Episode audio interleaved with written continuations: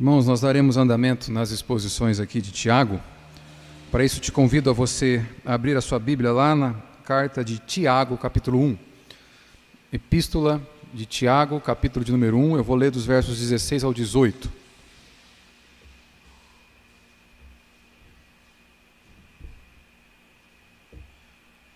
Tiago, capítulo 1, dos versos 16 ao 18. Vou pedir para você deixar a tua Bíblia aberta e vá consultando ela sempre ao longo da exposição, para que você tenha a segurança de que está ouvindo nosso Pai falando ao nosso coração.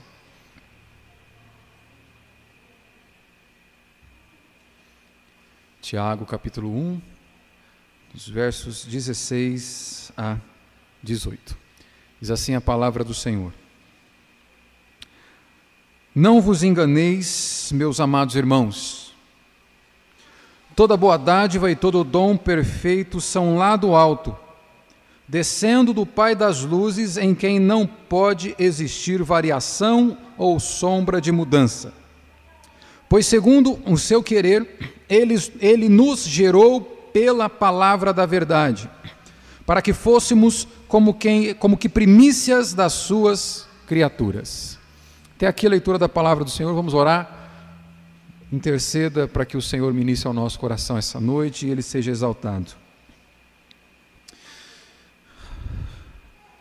Amado Deus, nós não ousaríamos continuar este culto sem declarar que nós dependemos completamente do Teu Santo Espírito. Nós precisamos de Ti. Oro, Senhor, para que as palavras proferidas nesse púlpito sejam provenientes do Senhor, do teu Santo Espírito. Que nesse momento, Deus, toda inclinação meramente humana, a opinião do homem, Senhor, dê lugar à completa condução do teu Santo Espírito, ó Deus, para a exposição da tua palavra. Toma nossos corações, toma nossas mentes, Senhor, para que estejamos voltados para Ti. Que não haja barreira em nossos corações, ó Deus, para ouvirmos a Tua voz nessa noite. Fala conosco, como nosso Pai querido nos instruindo, e seja exaltado em nome de Jesus. Louvado seja o nome do Senhor. Irmãos, eu quero começar essa exposição com uma, uma pequena pesquisa que eu fiz. Eu fiz uma pequena pesquisa das, de algumas famosas frases motivacionais usadas por coach. Vou falar a frase, vou citar o autor, e você vai ver que é muito comum dentro do ciclo da, da, da autoajuda, da, da, da, da motivação ou dos trabalhos motivacionais, discursos motivacionais, frases como essa. Primeiro, quanto mais eu me conheço, mais eu me curo e me potencializo. José Roberto Marques é um coach, master coach. Segunda frase. Aprendi com a primavera a deixar-me cortar e voltar sempre inteira. Cecília Meirelles, você conhece ela. Terceiro. O que não provoca minha morte faz com que eu fique mais forte. Nietzsche. Você já ouviu falar dele. Outra. Se você quiser alguém em quem confiar, confie em si mesmo. Você é o cara, hein? Quem acredita sempre alcança. Renato Russo. Outro. Os professores abrem a porta, mas é você que deve entrar por você mesmo. Provérbio chinês. Mais uma. Calma, aguenta aí. Eu sei que começa a embrulhar o estômago, mas aguenta. Imagine uma nova história para a sua vida e acredite nela. Paulo Coelho. Por fim, tem, temos outras, mas por fim aqui. Ao fim do dia, podemos aguentar muito mais do que pensamos que podemos. Frida Kahlo. Irmãos, nós vivemos numa sociedade que ela é totalmente centrada no homem. Ela é totalmente voltada. A, a, essa cultura da autoestima do homem, ela é algo que domina o discurso na literatura, no cinema, na música, em todas as artes do modo geral a, o discurso da autoestima é algo que toma conta da formação do pensamento e do coração dos homens hoje em dia. E isso já há algum tempo. E detalhe, infelizmente, essa cultura de autoestima também entrou em muitas igrejas.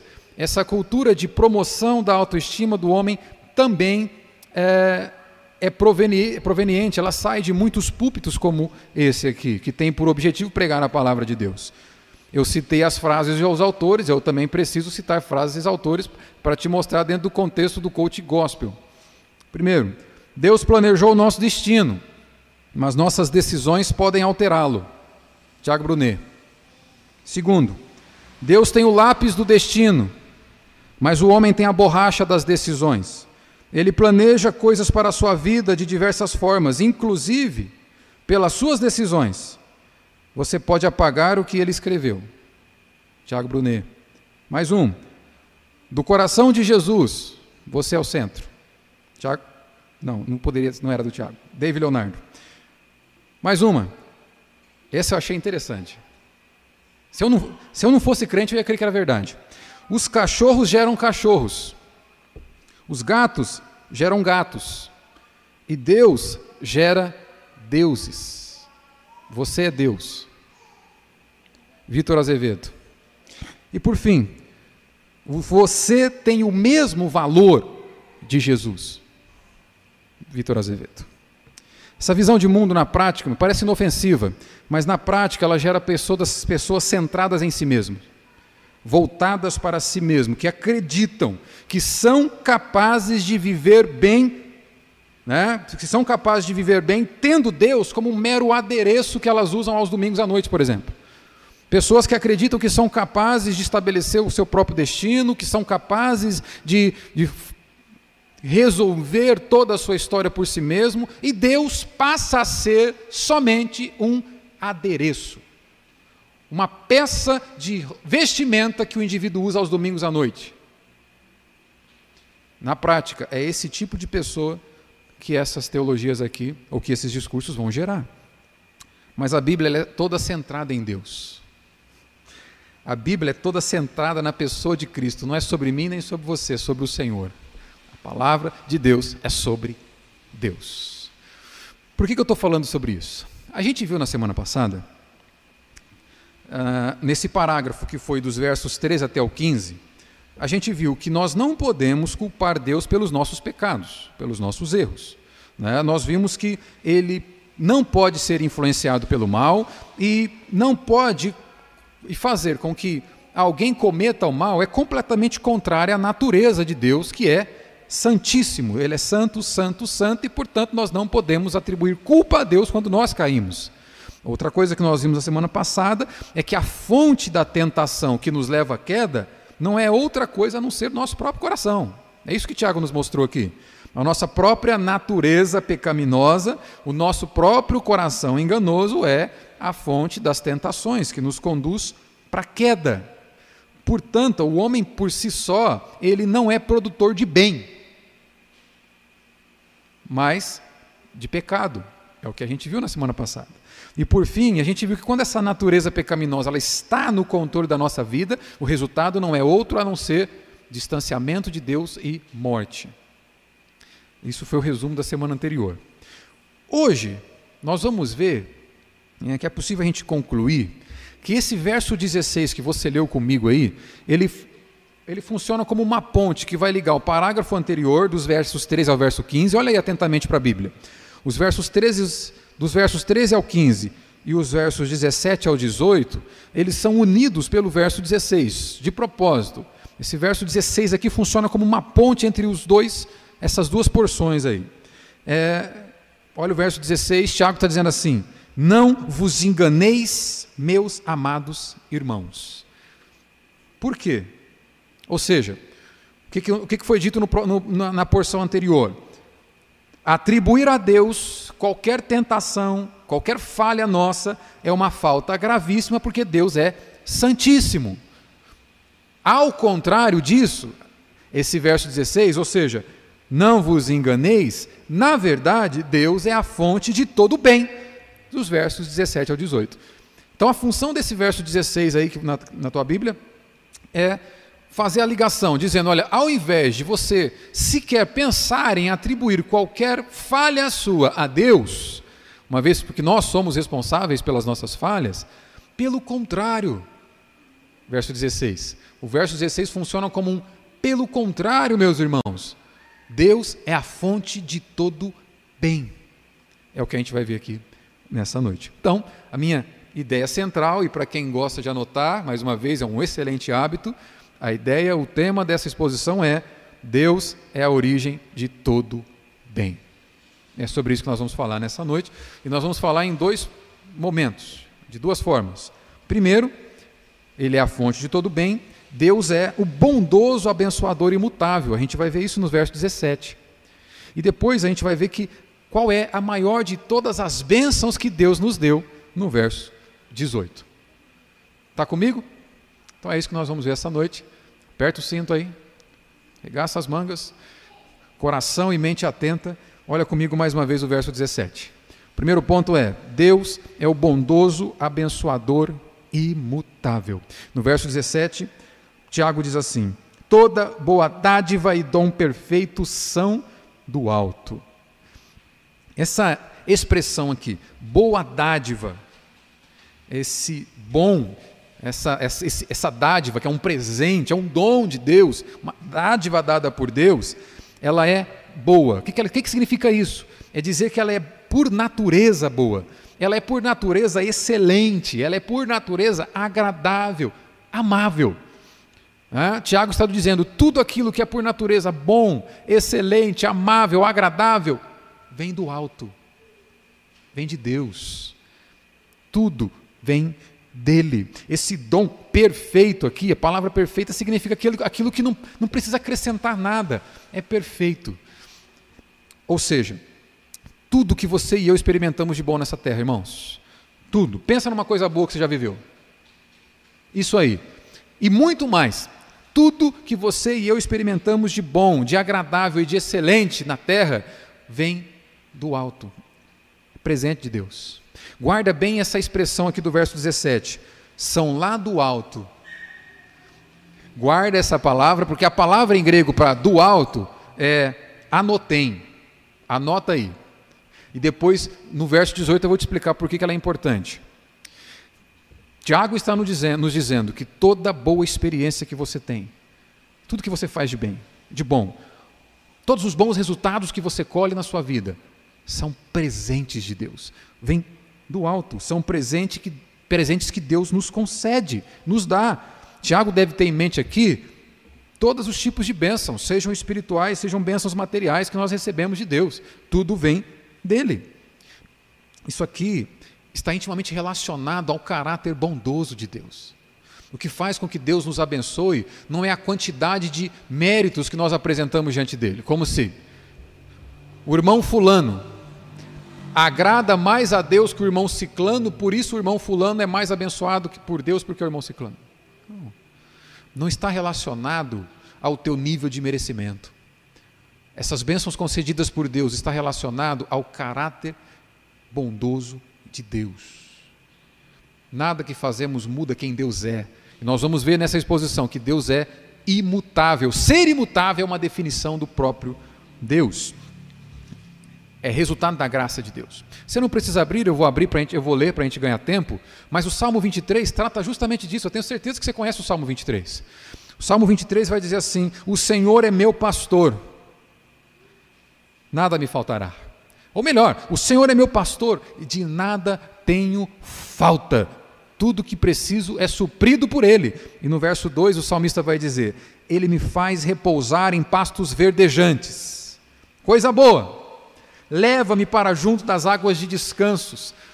Todas as boas experiências, todos os momentos de descanso, toda experiência que você pode dizer assim, vale a pena viver. Vem dele. É porque ele é o pastor do seu povo. Ele é aquele quem cuida e quem supre as necessidades de seu povo. Aquilo que a tua alma precisa para você estar de pé, irmão, sabe, você não está de pé porque você é mais fortão do que os outros, não. Você está de pé por causa disso aqui, ó. o Salmo 23, verso 3 diz: Refrigera-me alma, refrigera-me a alma, é o, é o Senhor que restaura o vigor depois de uma queda para que você continue vivendo bem. Ou é o Senhor que restaura o vigor depois que você cai em tentação para que você continue buscando a Ele.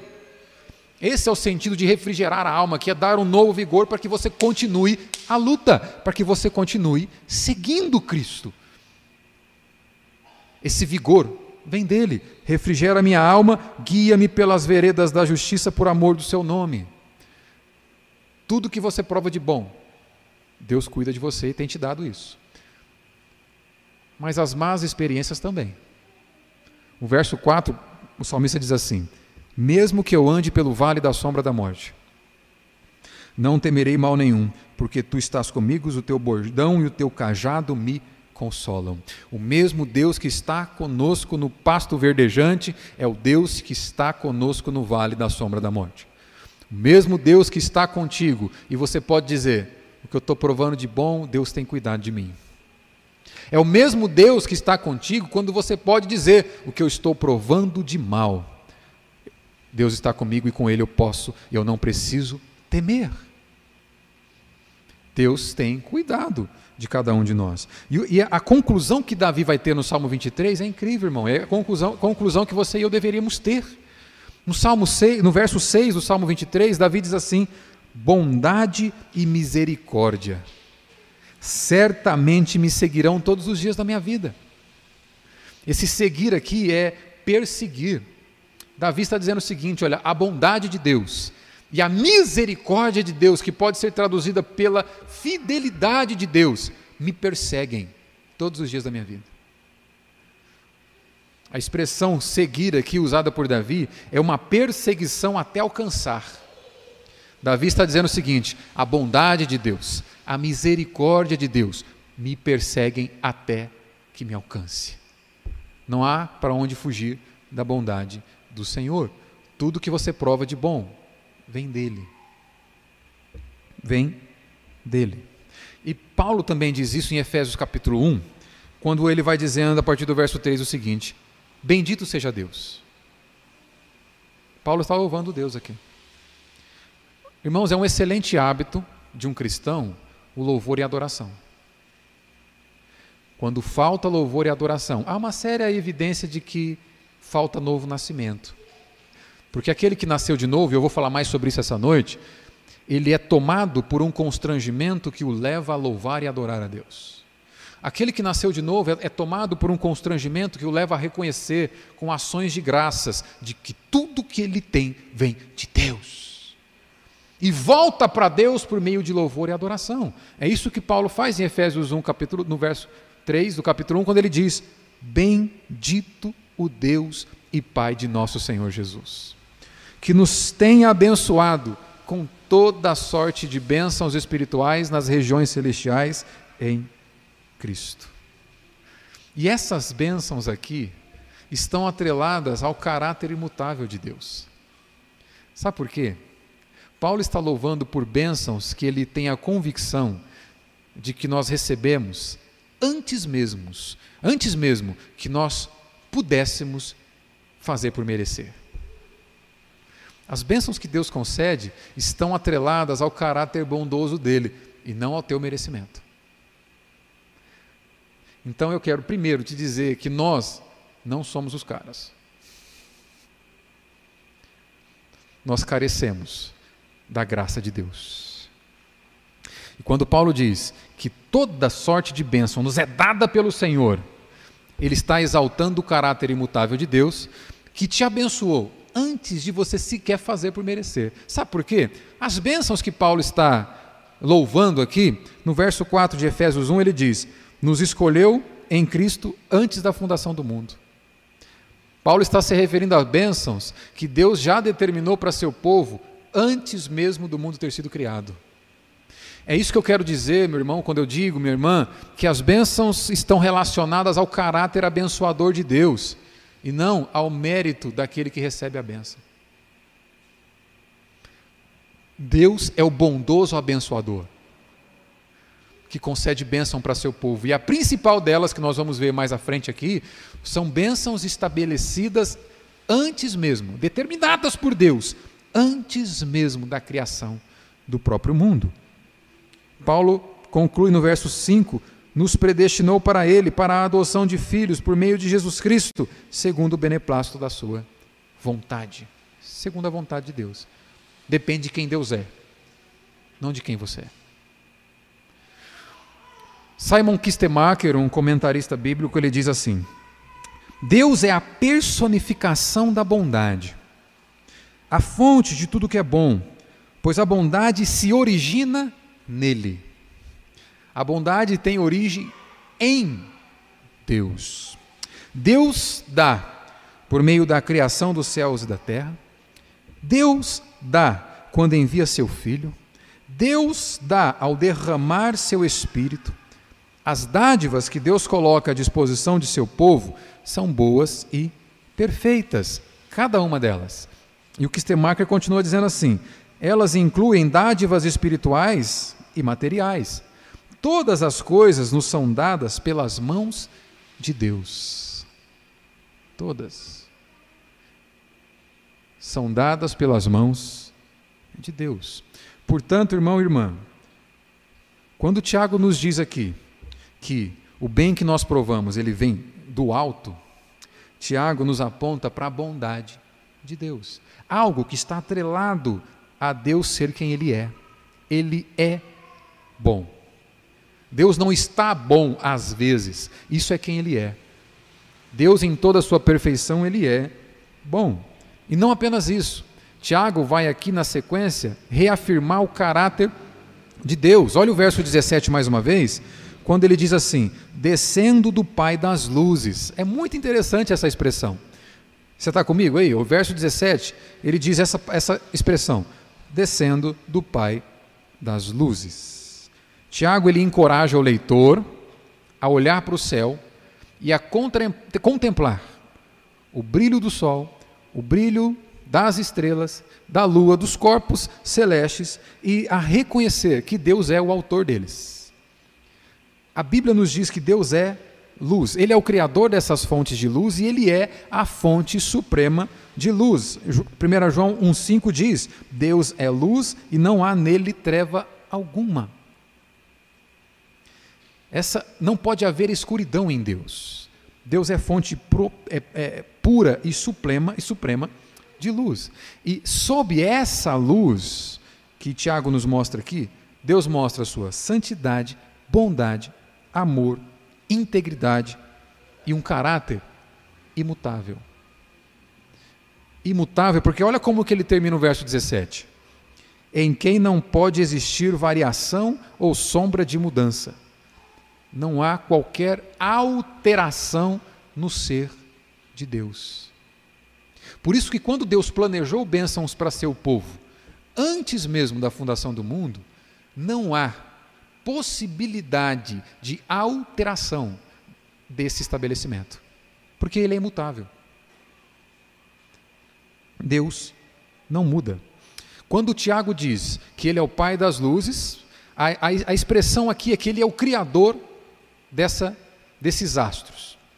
E ele vai dizer: Ele é o Pai das luzes que não muda, não há sombra de mudança. Por que, que Tiago usa essas palavras? Olha só que interessante. Quando nós olhamos para o Sol, olhamos para a Lua, olhamos para os astros, a partir da nossa referência que é a Terra, toda a criação muda. Toda a criação é instável.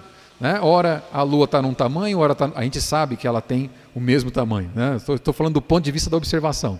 Existem diferentes fases da Lua, existem diferentes posições da Terra, por, consequentemente, a gente tem diferentes visualizações do céu. O que, que Tiago quer nos mostrar aqui, fazendo essa comparação?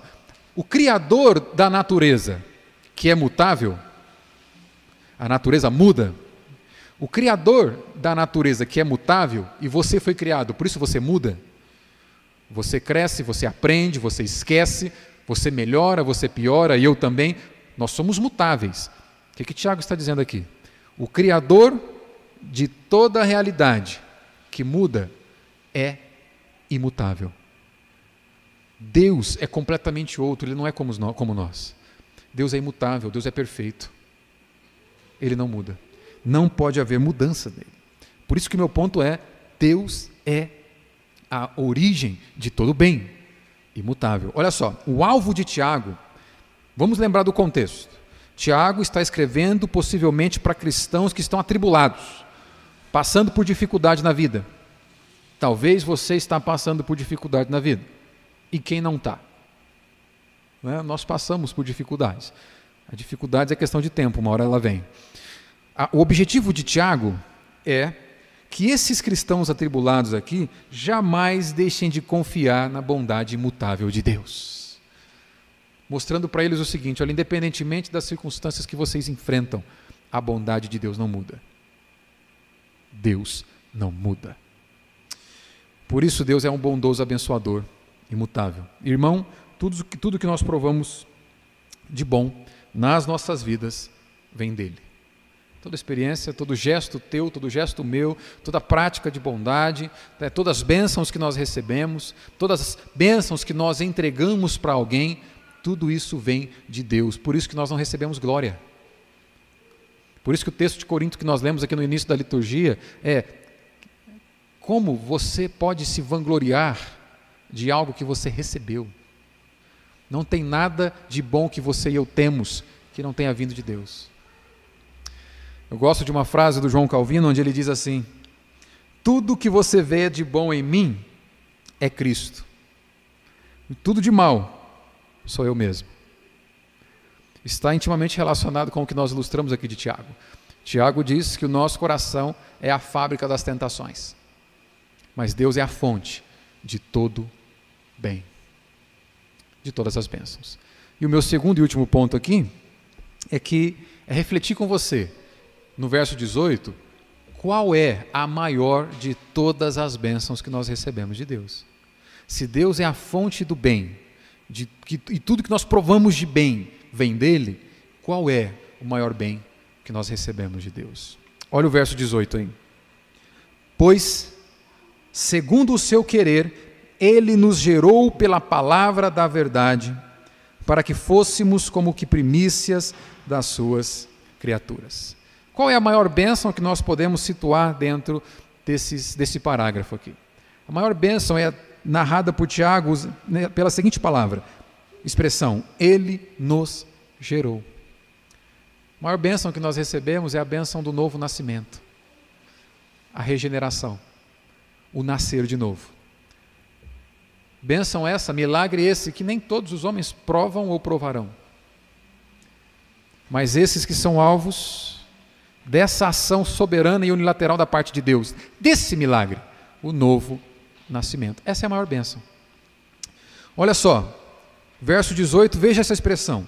Ele nos gerou pela palavra da verdade. O verbo gerar aqui significa que nós somos pessoas novas. Nós fomos tornados pessoas novas, de, de modo que a nossa velha natureza, o nosso velho homem, é abandonado, é deixado quando nós somos chamados por Deus. Nós somos nova criatura.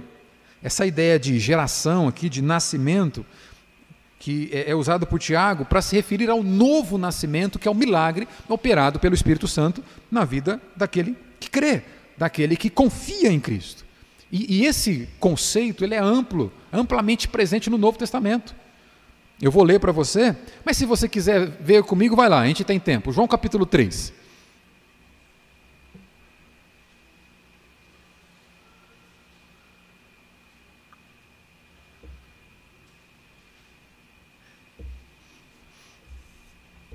João capítulo 3, vou ler a partir do verso 3.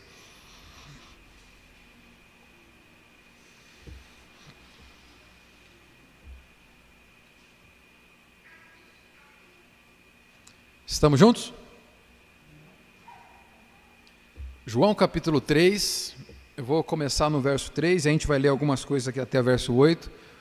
Eu vou explicar e você vai lendo comigo, olha só o que, que Jesus diz.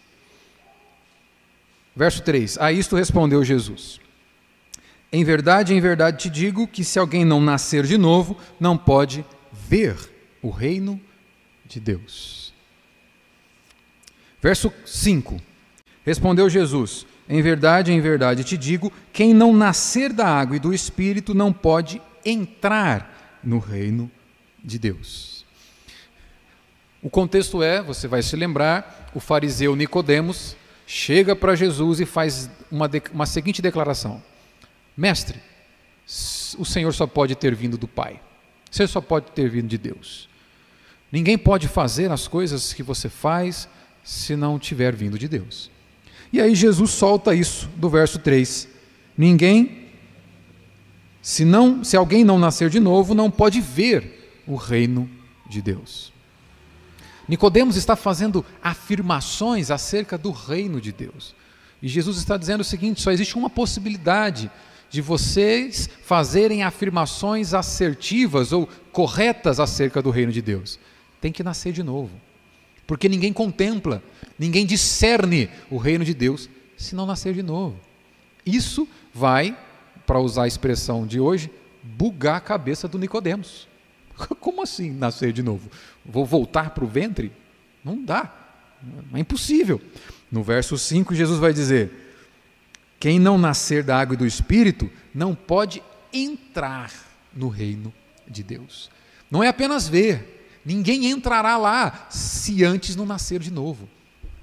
Eu estou falando para você aqui que, de segundo Tiago, a nossa maior bênção recebida de Deus, desse Pai bondoso, é o novo nascimento.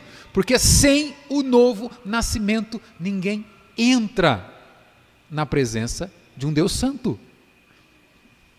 Pecadores não regenerados não serão aceitos na presença de um Deus Santo. Não são aceitos na presença de um Deus Santo. Nós só somos aceitos em, diante de Deus se estivermos em Cristo. E estar em Cristo é nascer de novo. O verso 6 diz assim: O que é nascido da carne é carne, o que é nascido do espírito é espírito. Verso 7: Não te admires de eu te dizer, importa-vos nascer de novo. Lembra que eu disse no ponto anterior que a expressão toda boa dádiva vem do alto. A palavra do alto em grego é anotem, e eu falei para você, anota que isso vai ser importante. Olha só, Tiago diz para nós: tudo que você recebe de bom, anotem, vem do alto. E aqui, Jesus está dizendo o seguinte: é necessário nascer de novo. Essa expressão de novo, no original em grego, é anotem. É a mesma expressão que Tiago usou para dizer do alto. O que, que Jesus está dizendo aqui? É necessário nascer do alto. Se tudo que nós recebemos de bênção de Deus vem do alto. O novo nascimento não é uma exceção.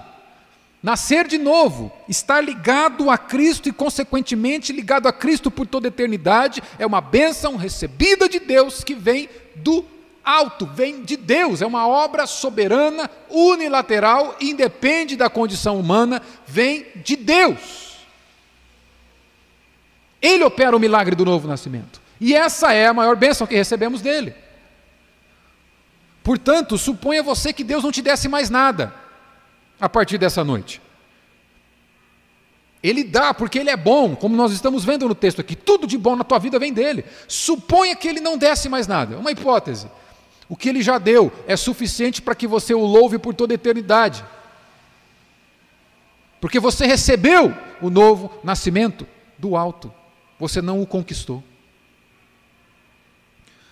Por isso que no verso 8 Jesus diz assim: o vento sopra onde quer, ouves a sua voz, mas não sabe de onde vem, nem para onde vai. Assim é todo aquele que é nascido do Espírito. Outra coisa interessante que você pega quando lê o original aqui.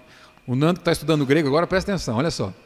No verso 8, existe uma palavra que vai ajudar a gente a entender o que, João tá, que Jesus está dizendo aqui. Ele diz assim: o verbo sopra onde, o vento, perdão, sopra onde quer. E a palavra vento aqui é pneuma. Ele termina o verso 8 dizendo assim: Assim é todo aquele que é nascido do Espírito. A palavra Espírito aqui é pneuma. Então a gente poderia dizer, Jesus está dizendo o seguinte: olha, o pneuma sopra onde quer, ouves a sua voz, mas não sabes de onde vem, nem para onde vai. Assim é todo aquele que é nascido do pneuma, o espírito. Eu disse que o novo nascimento é uma obra que não é gerada por você, é pelo espírito. É o Espírito Santo que faz. É por isso que Jesus ele vai explicar para Nicodemos nesses termos. Nicodemos não entende, olha, como que é possível alguém nascer de novo? E Jesus vai dizer, olha, não te admires de eu te dizer que é, que é, que é necessário nascer de novo, porque essa obra não é sua. Essa obra vem do alto. Essa obra é uma ação soberana e unilateral, é do Espírito. Você não participa dela, você recebe essa bênção, você recebe esse milagre maior de todas as bênçãos recebidas do Espírito é nascer de novo e poder chamar Deus de Pai.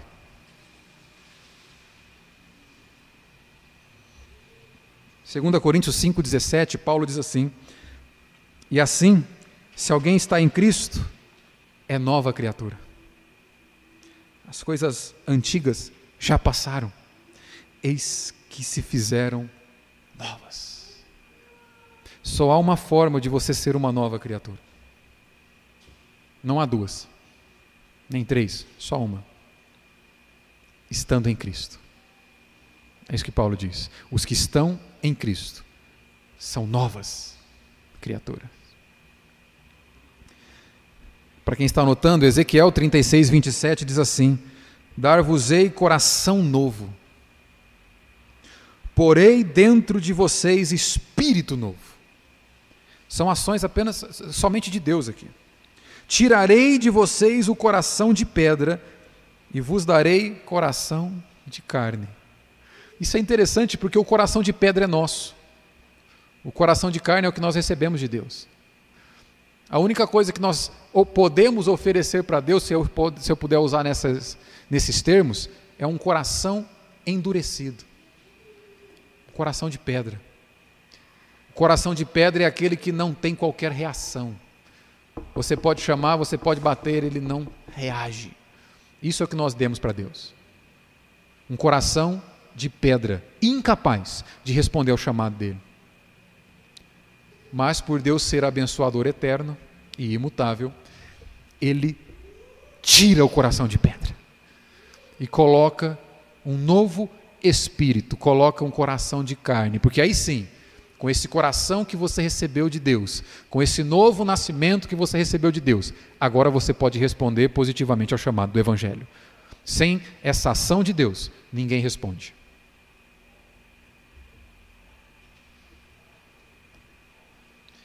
Verso 27 diz aqui ao 36, o profeta ainda diz: Porei dentro de vós o meu espírito e farei que andeis nos meus estatutos, guardeis os meus juízos e, e os observeis. Somente esses que tiveram a natureza transformada é que vão seguir Jesus. Somente esses que receberam dessa bênção inigualável, por isso que eu disse que, ela, é que eu disse que ela é a maior bênção.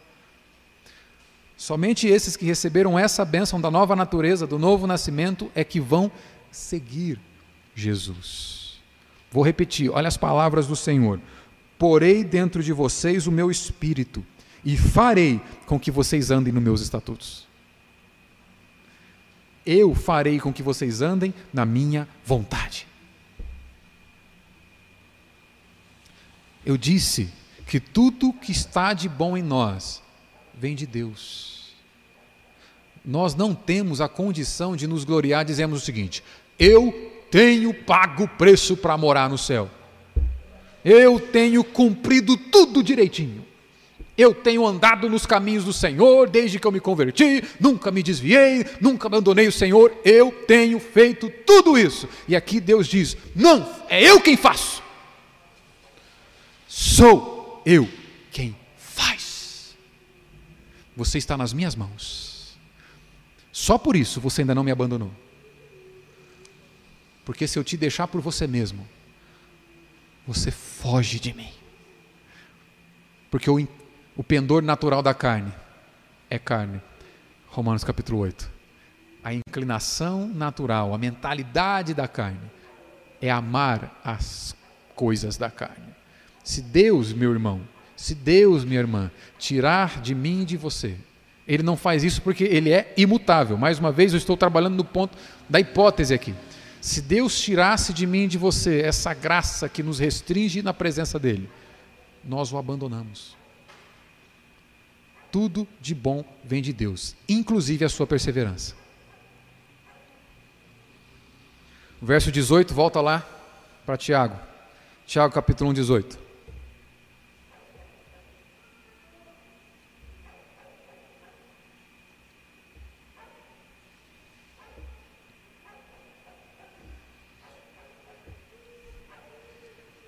Tiago, capítulo de número 1, verso 18.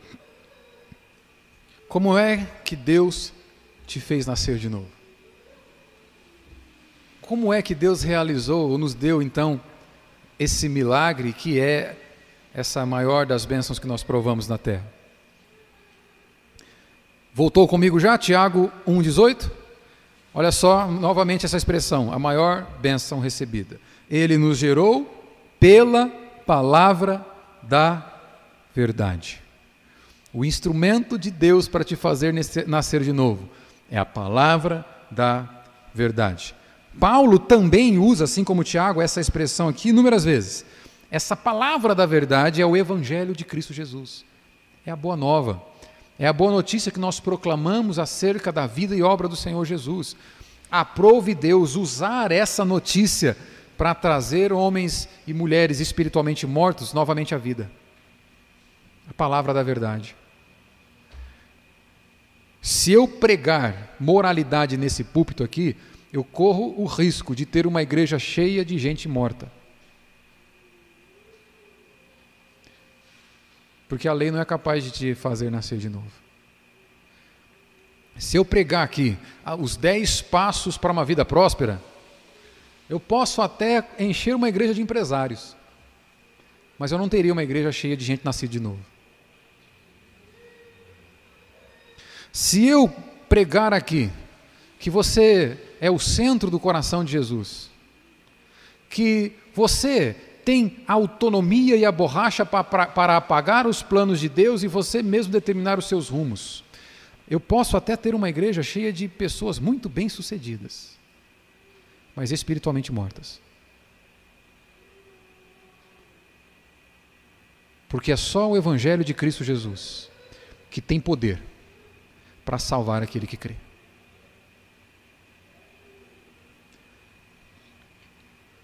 Romanos capítulo 1, verso 16, o apóstolo Paulo disse assim: O Evangelho é o poder de Deus para a salvação de todo aquele que crê. Sem fé, é impossível agradar a Deus e sem fé é impossível haver redenção, salvação. Não há. A fé é o que Deus requer, é a fé é que faz com que você se apegue a Cristo para viver eternamente com Ele. E essa fé é dom de Deus. Efésios capítulo 2, verso 8, eu estou falando de bênçãos que você recebe de Deus. Hein? Você nunca mais terá motivo para dizer o seguinte: eu estou sem motivo para adorar a Deus hoje. se você crê em Cristo, se você se apegou em Cristo com toda a força do seu ser, isso foi te dado. Você não fez isso porque você é mais forte do que outros. Efésios 2, verso 8, Paulo diz assim: Porque pela graça vocês são salvos mediante a fé, e isto não vem de vós, é dádiva, é dom, é presente de Deus. Então, olha só: o Evangelho é o poder de Deus para a salvação daquele que crê. Deus requer que você creia para ser salvo, e a Bíblia diz que você, você crê porque é Ele que te deu a fé. A, a fé é dádiva, é dom de Deus. E você sabe de onde que essa fé vem? A fé tem uma origem. Ela vem de Deus. Mas sabe qual é o instrumento que Deus usa para te dar fé? Ou para gerar a fé no teu coração? Romanos capítulo 10, verso 17, Paulo diz: E assim a fé vem pela pregação. E a pregação pela palavra de Cristo. É o Evangelho é a palavra da verdade. O que Deus usa para nos fazer nascer de novo é o Evangelho. Palavra da verdade. Por isso, disse, repito com toda honestidade que eu posso ter diante de vocês. Se em algum dia, mais uma vez eu estou no campo das, das hipóteses, porque a gente ora para que isso não aconteça. Se algum dia esse púlpito deixar de vos pregar o Evangelho, e passar a pregar que você é a última bolachinha do pacote, a última Coca-Cola do deserto, campeão, vencedor que tem asa e faz seu voo, fuja daqui. Não há qualquer garantia de que você está caminhando rumo à eternidade com o Senhor. Deus nos gera de novo pela Sua palavra, o Evangelho, que é a palavra da verdade. Não há qualquer possibilidade sem Evangelho. Perceba, há uma íntima relação entre o Espírito Santo, que opera o novo nascimento em nós, e a palavra da verdade, que é o Evangelho que nos leva a crer. Há uma íntima relação. Deus não dá do seu Espírito para ninguém a parte da palavra da verdade. Não há como você ser cheio do Espírito sendo vazio da palavra da verdade. Não há como você receber do Espírito sem o Evangelho. São intimamente relacionados. Não pode se separar o Espírito da palavra. Essa bênção, então, da regeneração, tem como alvo o homem porém ela não é motivada pelo homem. Estou caminhando para o fim. Olha só. A bênção da regeneração, que é a maior de todas que nós recebemos aqui de Deus, à luz desse texto de Tiago, tem como alvo você e eu, mas ela não é motivada por mim e por você. O que motivou Deus a nos redimir, o que motivou Deus a nos trazer de nova, novamente à vida, não foi nada que ele viu em nós Deus foi motivado única e exclusivamente pela sua própria vontade. Olha mais uma vez o início do verso 18. Tiago, capítulo 1, verso 18. É assim que diz a palavra de Deus. Pois, segundo o seu querer. Querer de quem? O querer do abençoador.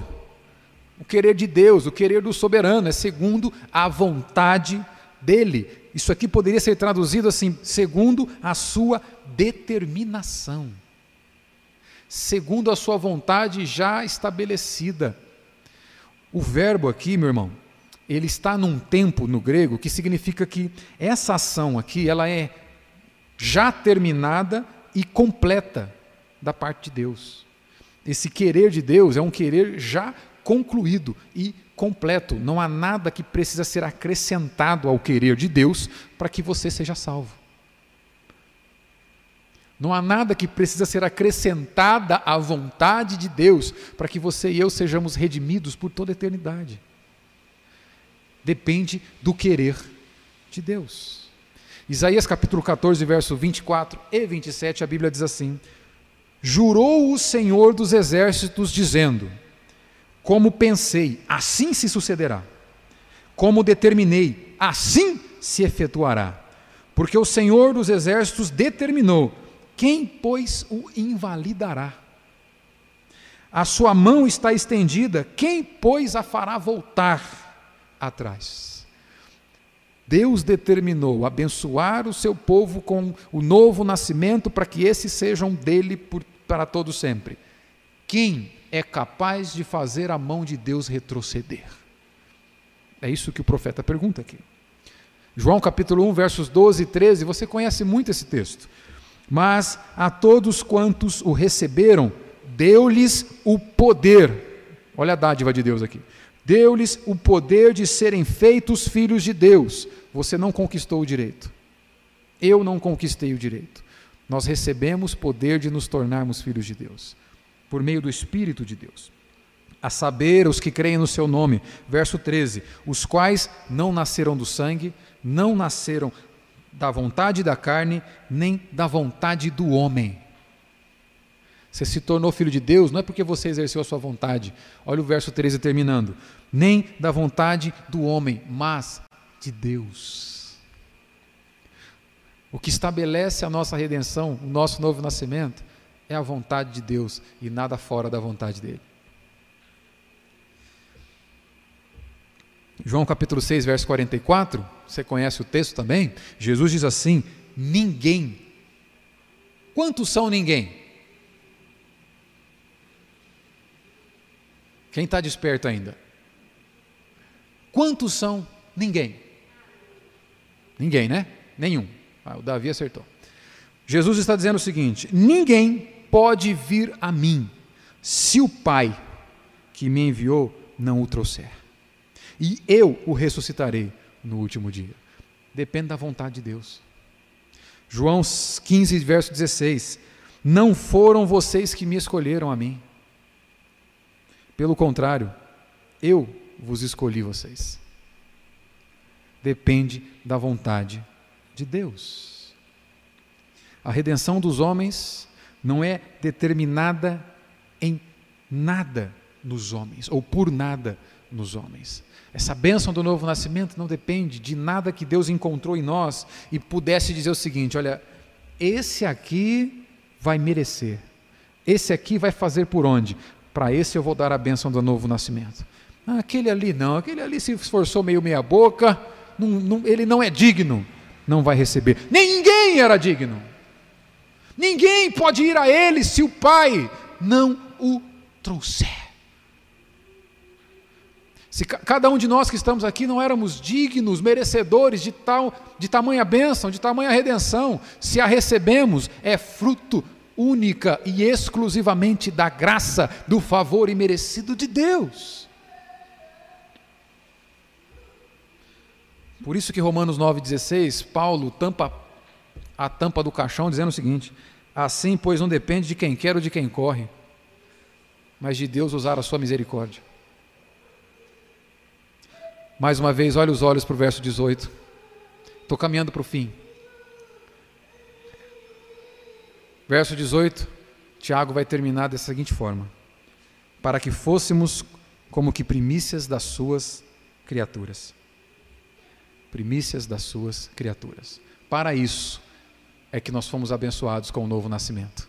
Para sermos as primícias da sua criatura. A palavra primícia aqui que, João, que Tiago está usando ele é, uma, é um termo judaico que certamente, quando aqueles leitores pegassem para ler, eles iam entender do que Tiago está falando. Os leitores cristãos judeus que receberam a carta de Tiago, quando eles viram, ah, nós somos as primícias de Deus, certamente eles sabem do que, isso significa. Porque essas primícias aqui significa aquilo que é separado para Deus antes de dar destino para todo o resto. Por exemplo, o, a melhor plantação, a melhor parte da plantação era separado primeiro para Deus. Os melhores animais eram separados primeiro para Deus. Essa separação, essa primícias. Tiago está dizendo para aquele povo o seguinte: vocês receberam a bênção do novo nascimento para serem separados para Deus consagrados para Deus. Esse é o sentido de você ser dele, primícia dele. Efésios capítulo 1, verso 4, Paulo também diz isso, dizendo assim: que Deus nos escolheu antes da fundação do mundo. Lá é a origem da bênção, para sermos santos. Esse é o motivo. É óbvio, o motivo primeiro é a glória de Deus, o motivo de Deus é que nós provássemos da sua glória por toda a eternidade, mas é objetivo de Deus ter um povo santo, separado para Ele. Deus nos abençoou, te deu o novo nascimento para que você seja dele, santo, separado. Hebreus 10, 14 diz: Porque com uma única oferta, o sacrifício de Jesus, nos aperfeiçoou para sempre. Olha bem, seu irmão, você não se aperfeiçoa pelo seu empenho, é Deus que te aperfeiçoa pela ação do Espírito. E a Bíblia diz: porque como uma só oferta, Hebreus 10, 14, nos aperfeiçoou para sempre. Quantos estão sendo santificados? E mais uma vez, essa santificação aqui, ela é promovida, essa separação para o Senhor, ela é promovida, intimamente relacionada com a palavra dele. Em João 17, 16, 17, Jesus diz: eles não são do mundo, como eu também não sou. Eles quem? Povo de Cristo, seus discípulos. Não são do mundo. Olha aqui você que nasceu de novo. Olha aqui que você, você que foi alvo dessa bênção que Deus concede para seu povo. Jesus diz: eles não são do mundo, como eu também não sou. Tá, e como é que a gente faz para saber que nós não somos do mundo então? Você não precisa responder, mas se você tivesse que responder, como é que eu faço para saber que de fato eu não sou do mundo e sou alguém que foi alvo dessa bênção que depende de Deus, certo? Essa é a argumentação de Tiago aqui. Não depende de, de, nós. Paulo diz que não depende de quem quer, não depende de quem corre, depende de Deus usar misericórdia. E a pergunta é: como é que eu faço para saber então que eu fui abençoado com essa regeneração que me garante para a eternidade?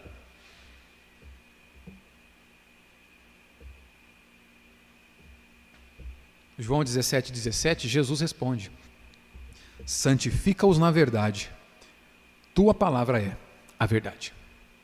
Jesus está dizendo o seguinte: olha, eles não são do mundo, são teus, eles não são do mundo, então o Senhor vai separá-los do mundo. Eles serão as primícias do Senhor, porque para isso eles foram abençoados, para serem as primícias do Senhor, para serem aqueles que, dentre toda a criação, dentre toda a raça humana, eles são separados para Deus. Esse é o significado de ser santo, separado para Deus. E, e, o Senhor Jesus, orando ao Pai, vai dizer: e como é que é que nós vamos separá-los? Como é que nós vamos garanti-los nessa premissa? Pela palavra. Tua palavra é a verdade. Separa eles, garantes que eles sejam a primícia do Senhor pela palavra. Irmão, irmã, mais uma vez preciso te alertar: a nossa relação com a palavra de Deus evidencia se nascemos ou não do Espírito. Se você não se importa com a Bíblia, se você não deseja a Bíblia, se você passa a semana toda, a gente vai se ver novamente, se Deus permitir, porque a gente não tem como garantir se amanhã nós vamos estar de pé, nós vamos nos ver novamente só daqui sete dias. Se todo esse tempo longe do culto de adoração não te entristece, se ficar sem a palavra de Deus não te entristece, à luz das Escrituras, eu preciso te alertar. Não há qualquer evidência de novo nascimento.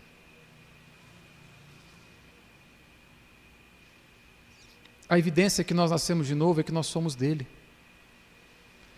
A evidência que nós nascemos de novo é que nós estamos sendo separados pela palavra dele. A evidência que você é dele é que você o ama. E João 14, 21 ele diz: Aquele que me ama é o que tem meus mandamentos minhas palavras que os guarda. A forma como você se relaciona com esse livro fala muito acerca do seu estado espiritual nessa noite. Eu concluo. Deus é a origem de todo bem. Deus é o bondoso abençoador que não muda. E a maior de todas as bênçãos que nós recebemos da parte de Deus é o novo nascimento, a regeneração. Nós somos, é, é esse novo nascimento que nos permite chamar o Criador de Pai. Essa é a maior bênção. Isso tem algumas implicações, são apenas três que eu separei aqui para a gente finalizar. Primeiro, nós não devemos ter a nós mesmos em tão elevada estima. Deus é a fonte do bem. nós não somos, é, nós não somos a última bolachinha do pacote, não. Nós não devemos ter a nós mesmos em tão elevada estima. A autoestima elevada é um problema. Ah, eu sei que há muitos anos foi se desenvolvida toda uma cultura de autoestima, e isso entrou na igreja também. Tá? Eu não estou dizendo que você precisa sair daqui dizendo, eu sou um miserável, desgraçado. Não, porque você tem a graça do Espírito. Então você não é desgraçado. Você é alvo da graça de Deus. Mas a autoestima é um problema sério, porque ela produz pessoas centradas em si mesmos.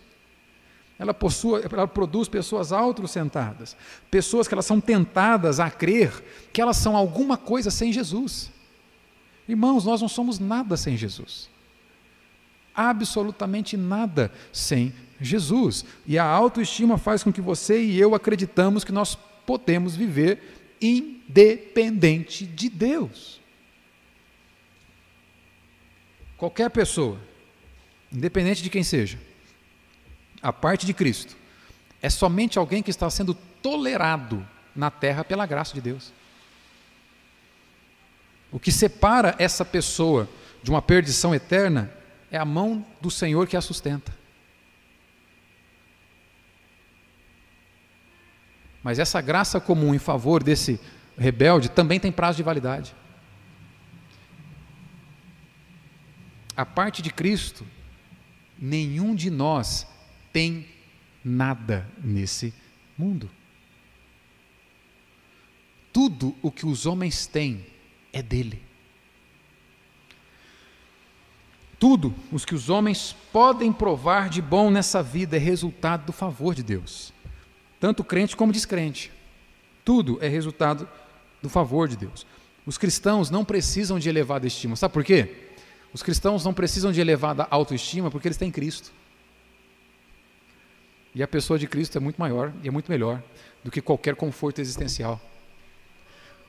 Ter Cristo é muito mais é, significativo e eternamente importante, significativo, relevante do que qualquer conquista nessa terra.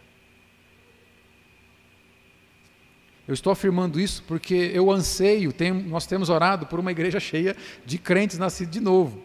Se você vai ser bem sucedido na vida ou não, que a graça de Deus seja sobre a sua vida. Se você vai prosperar ou não, que Deus te abençoe. Se você vai ser rico ou não, que a graça de Deus esteja sobre você. A minha preocupação é se você nasce de novo ou não. Porque a tua eternidade depende disso. Deus é a razão de todo o bem que nós experimentamos. Por isso, nós devemos ter somente Deus em elevada, em elevada estima. então não, é, não somos nós, é Deus que deve ser estimado entre os crentes. Deus deve ser. E eu já te alerto, pela Escritura você não tem borracha coisa nenhuma. Os planos de Deus são imutáveis, porque são os planos do soberano Deus. Isso é a definição de soberania.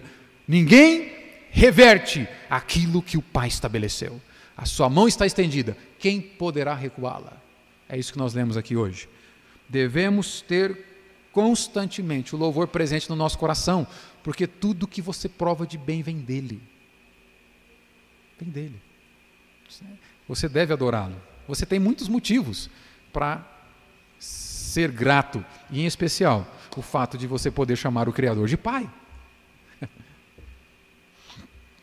As premissas são consagradas ao Senhor, são separadas para Ele. Portanto, meu irmão, minha irmã, estou finalizando com isso aqui, não perde não. As premissas são consagradas ao Senhor. Portanto, você não é dono de si mesmo. Falo para quem crê que nasceu de novo. Se você crê que nasceu de novo, se você crê que foi gerado de novo pelo Espírito Santo, tua vida não é tua. Tua vida é dele. Esse é o significado da palavra Senhor. Ele é teu dono. É ele que determina. E louvado seja Deus por nós podermos chamá-lo de Pai, o dono das nossas vidas. Louvado seja Deus por isso. Nós não vivemos mais em função de nós mesmos, das realizações dos nossos sonhos, objetivos e planos. Vivemos em função de Cristo. Vivemos para, fazer, para a glória de Cristo, para fazer Cristo conhecido. A tua família é para a glória de Cristo. Teu trabalho é para a glória de Cristo. Tuas conquistas são para a glória de Cristo e não para a nossa autopromoção. Por isso que Paulo nos lembra mais uma vez de que vocês se vangloriam. Tudo é dele.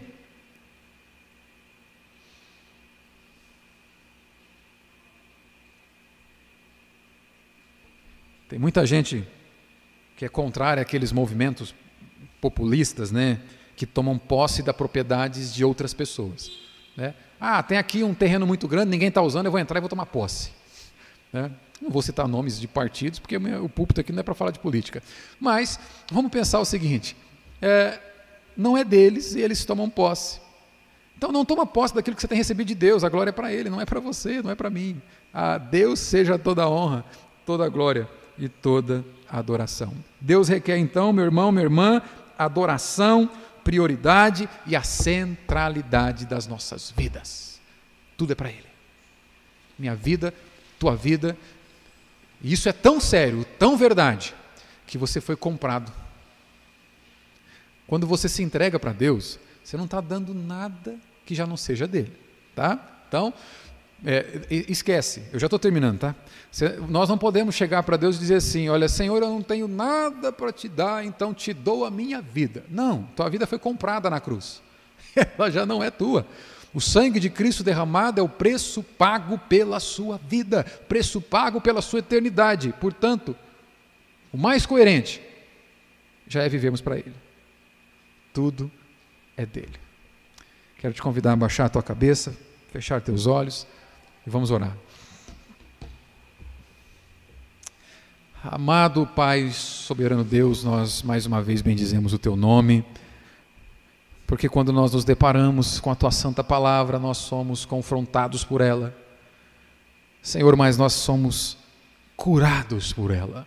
É a palavra da verdade, o instrumento que o Senhor usa para nos gerar, para nos levar ao novo nascimento, para nos alcançar o nosso coração, tirando o coração de pedra, colocando de carne. Pai Santo, obrigado, porque o nosso coração é aberto para que a tua palavra seja aplicada em nós. Obrigado, Espírito Santo, e eu oro na confiança de que o Senhor realizará mais uma vez o milagre de aplicar a tua palavra aos nossos corações. Nós precisamos de ti. Onde a argumentação humana falhou, nós oramos para que o teu Santo Espírito infalível aplique nos nossos corações a palavra do Senhor. Bendizemos o teu nome, louvamos o Senhor em o nome santo do Senhor Jesus.